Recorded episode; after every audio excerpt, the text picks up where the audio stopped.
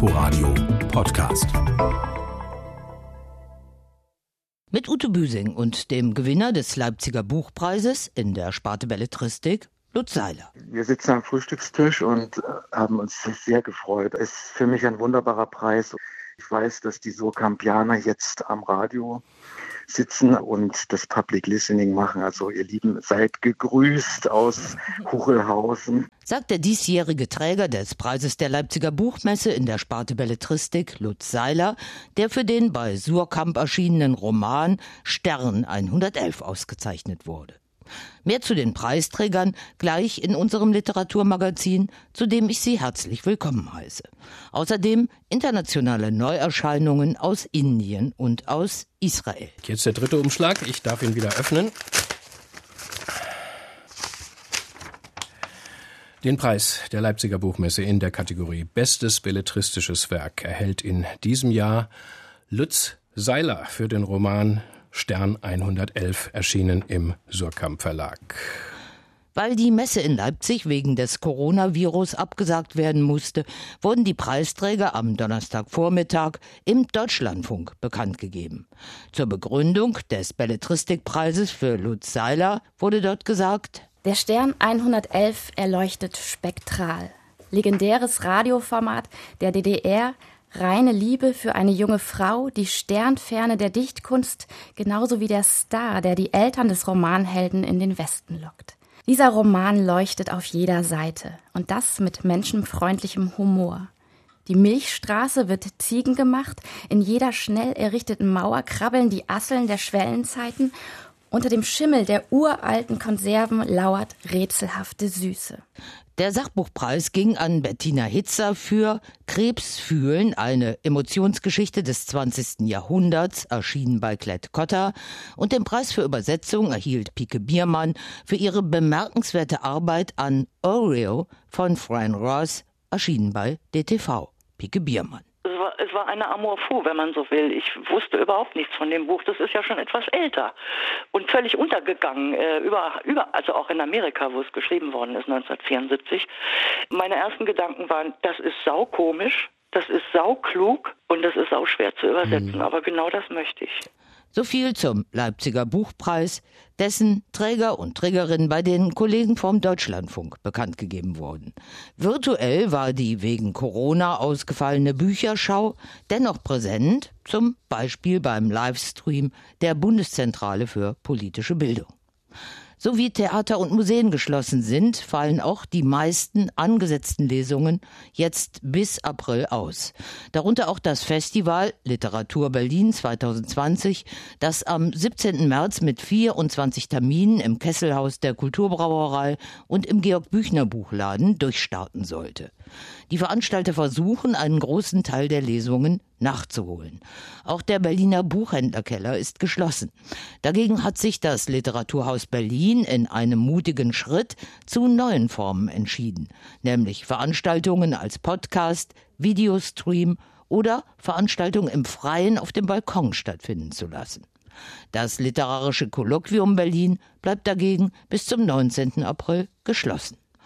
Die erste Neuerscheinung, die wir Ihnen heute vorstellen wollen, kommt von dem Autor und Filmemacher Oskar Röhler. Schon oft hatte er sich biografische Brüche in seinem Leben von der Seele geschrieben und gefilmt.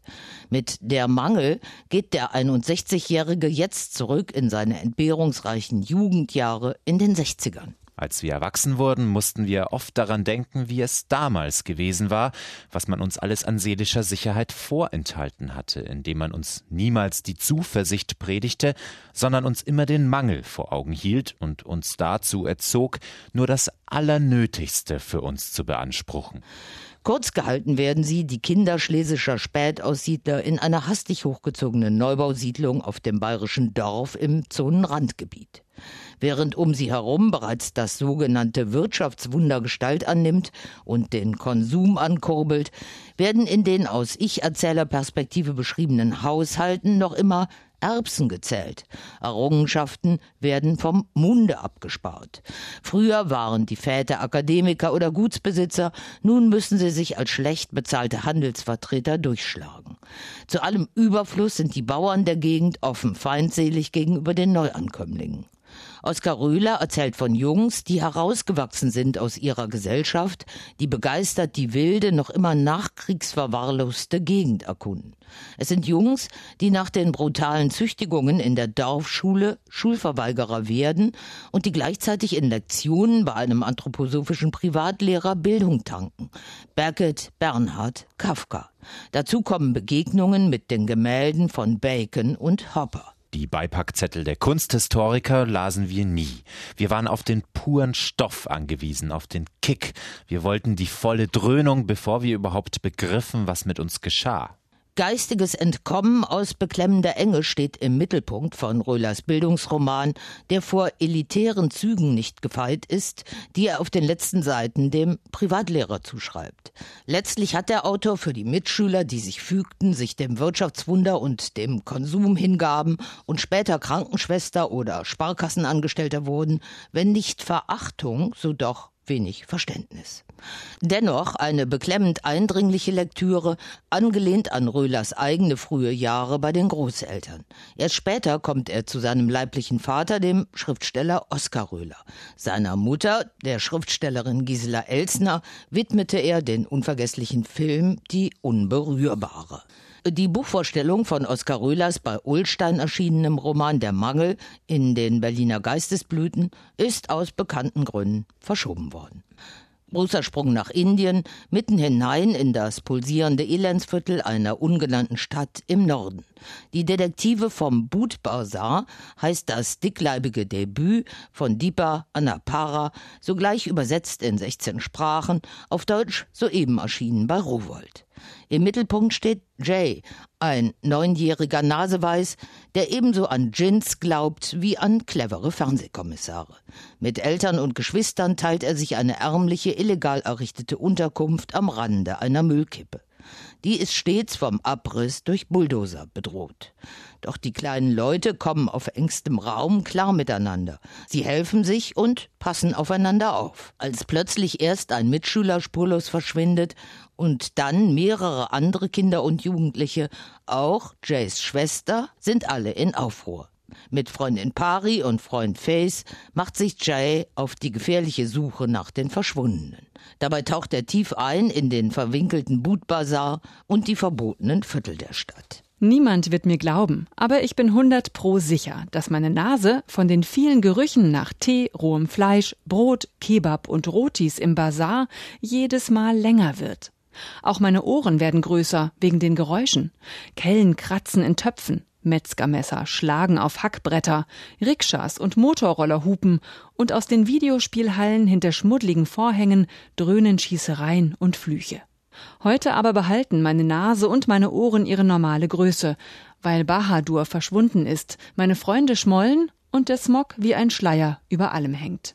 Angelehnt an einen wahren Fall beschreibt Dipa Annapara die chaotischen Zustände im Armenviertel, die Schlangen vor den öffentlichen Toilettenanlagen und Wasserstellen in Ermangelung eigener, die grassierende Korruption, gerade auch unter Polizisten, die wenig tun, um die Kriminalfälle aufzuklären, den beißenden Smog, der alles verklebt.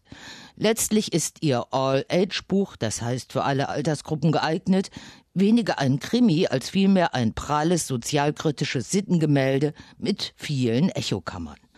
Wirklich aufgeklärt werden die verschwundenen Fälle übrigens nicht, aber die Spur der Täter führt in die sogenannten Haifi-Häuser, wo die Neureichen wohnen, bei denen die Mütter der Ghetto-Kinder ihr Brot verdienen.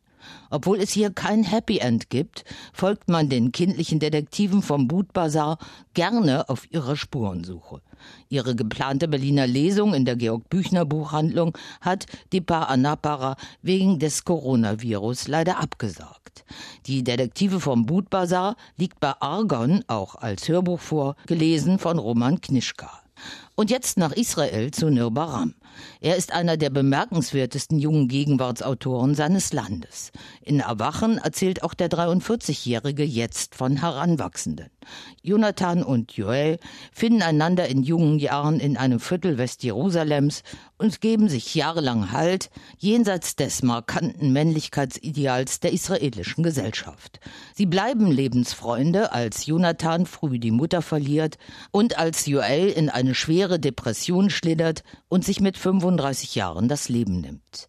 Diese Tat ist der Boden, auf dem Nirbaram jetzt seine tosende Geschichte um Liebe, Freundschaft und Treue auf verschiedenen geografischen und Zeitebenen geschrieben hat ein Jahr ums andere. Sie waren in der ersten und in der dritten Klasse und nun schon in der sechsten und immer noch suchten sie den Punkt der Gemeinsamkeit. Manchmal, wenn einer von ihnen eine Idee aufgeworfen hatte, die den anderen langweilte, fragten sie sich, warum sie eigentlich Freunde geworden waren, welche ähnlichen Eigenschaften sie besaßen, doch sie wussten die Antwort sehr wohl. Jonathan wohnte in Haus Nummer 7 und Joel wohnte gegenüber in Nummer 10. Beim Fußball schubsten und traten und provozierten sie einander.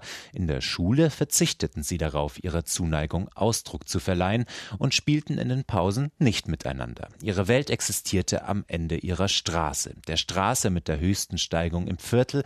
Sie existierte zwischen ihren Wohnhäusern und dem Wadi, dem Wald, der die westliche Grenze ihrer Welt bildete und der Militärfabrik. Die darüber thronenden hohen Türme markierten die östliche Grenze ihrer Welt. Jahr für Jahr hatten sie eine Unmenge großer Pläne geschmiedet, die zu Augenblicken geistiger Hochstimmung geführt hatten.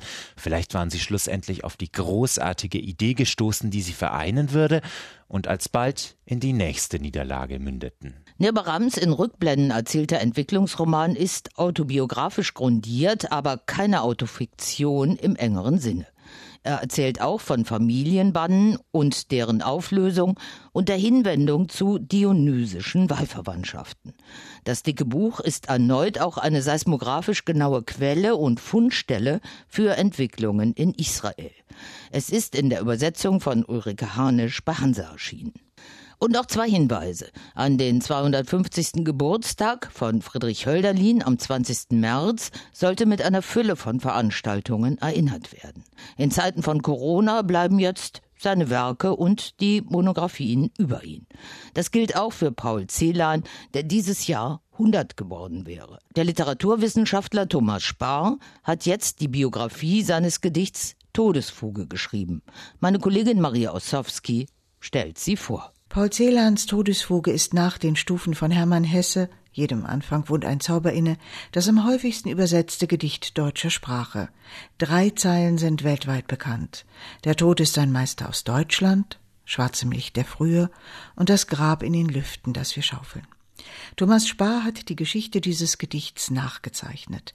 Der Literaturwissenschaftler und Celan-Spezialist war überrascht, wie sehr ihn das Werk noch immer fasziniert. Das Geheimnis besteht zum Beispiel darin, dass es ein Gedicht ist, das in der Gegenwartsform steht. Es berichtet nicht von etwas Vergangenem, sondern von etwas Gegenwärtigem. Es weckt uns schon dadurch auf. Spar reist mit den Lesern in Paul Anschels Geburtsstadt nach Tschernowitz, in diese verlorene, weil radikal zerstörte Metropole der Vielsprachigkeit und des Geistes. Er lässt uns teilhaben an den jüdischen Studien des Schülers Paul, am Einmarsch der Deutschen bis hin zum Mord an den Eltern. Die Mutter mit einem Genickschuss getötet. Was ihn ein Leben lang beschäftigt hat, war die Grablosigkeit.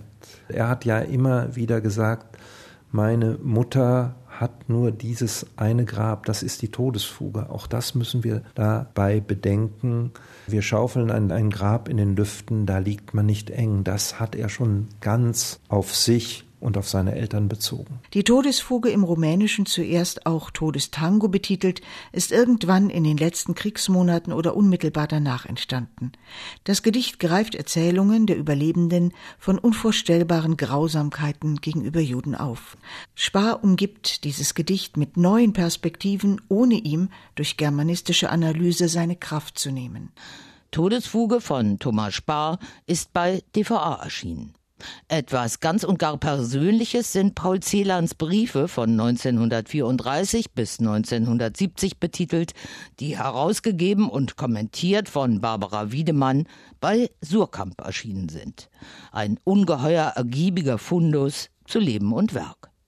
fehlt uns noch der erste Satz eines neuen Romans, der hier unser letztes Wort sein soll.